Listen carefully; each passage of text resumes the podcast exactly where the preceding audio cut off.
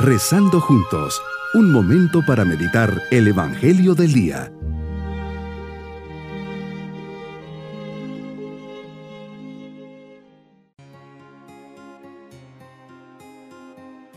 Espero que se encuentren muy bien, animados todos a comenzar un nuevo día, hoy viernes de la séptima semana del tiempo ordinario, encomendando al Señor este día.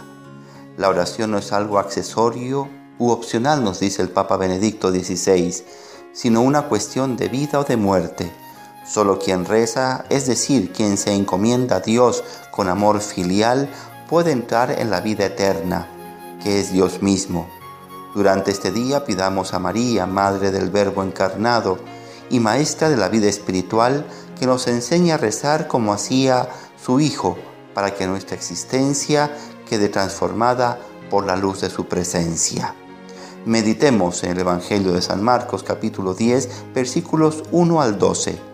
Nos dices que estás entre la gente enseñándoles como de costumbre. No dejas de instruir y abrir los ojos al conocimiento de la verdad. En ese momento se acercaron unos fariseos para ponerte a prueba y te preguntan si es lícito que un hombre se divorcie de su esposa por cualquier motivo. Les respondes a los fariseos, que les prescribió Moisés. Los fariseos te contestan, Moisés nos permitió el divorcio mediante la entrega de una carta de divorcio a la esposa. Jesús, como siempre, tu respuesta es inspirada. No queda duda que la causa de los divorcios, incluso hoy, es por la dureza de corazón, por la falta de generosidad y muchas veces por no querer dar el brazo a torcer. Por eso Moisés lo permitió, pero al inicio no fue así. Nuestra dureza de corazón, este corazón que se ha puesto duro, frío, indiferente, que ya no mide consecuencias, deja de amar, de donarse y de entregarse con generosidad.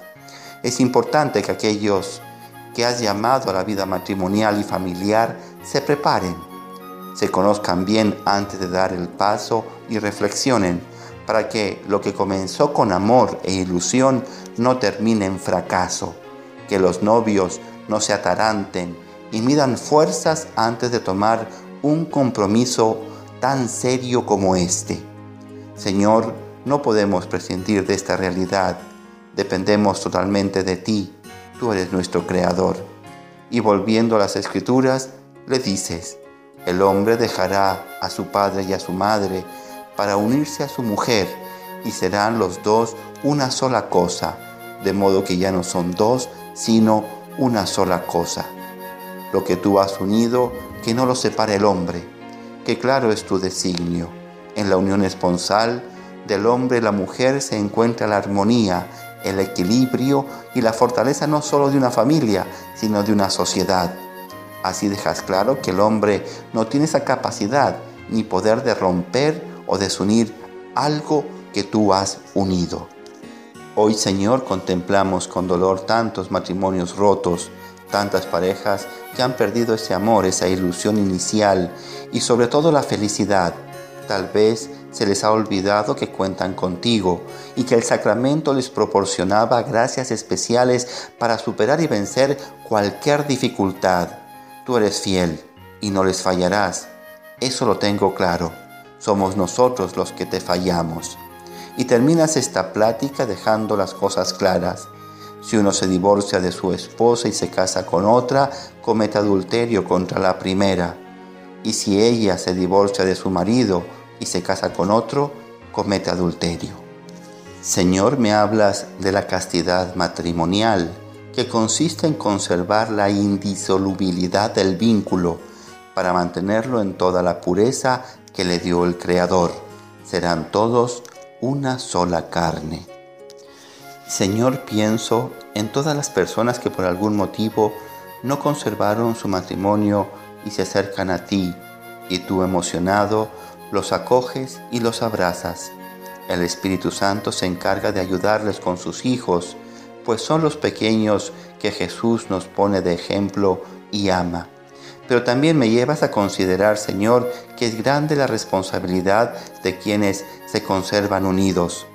Ellos han de ser ante el mundo el ejemplo y el testimonio de que el matrimonio afianza la sociedad, de que la fidelidad en el amor es posible a pesar de las dificultades y de que la familia unida es fuente de esperanza. La armonía del amor vivida con realidad proyecta a la sociedad miembros sanos, positivos, capaces de ayudar y de amar. Mi propósito será valorar y renovar la vocación a la vida matrimonial. Lucharé por ser fiel, pero sobre todo pondré medios concretos para no perder ese amor primero. Mis queridos niños, Jesús ha querido unir a mamá y a papá.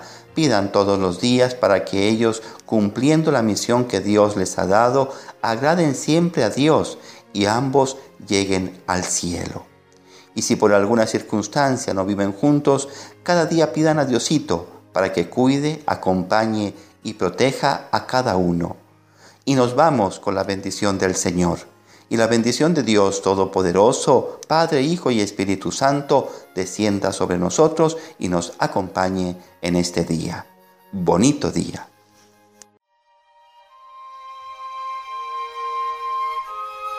Hemos rezado junto con el Padre Denis Doren, Legionario de Cristo.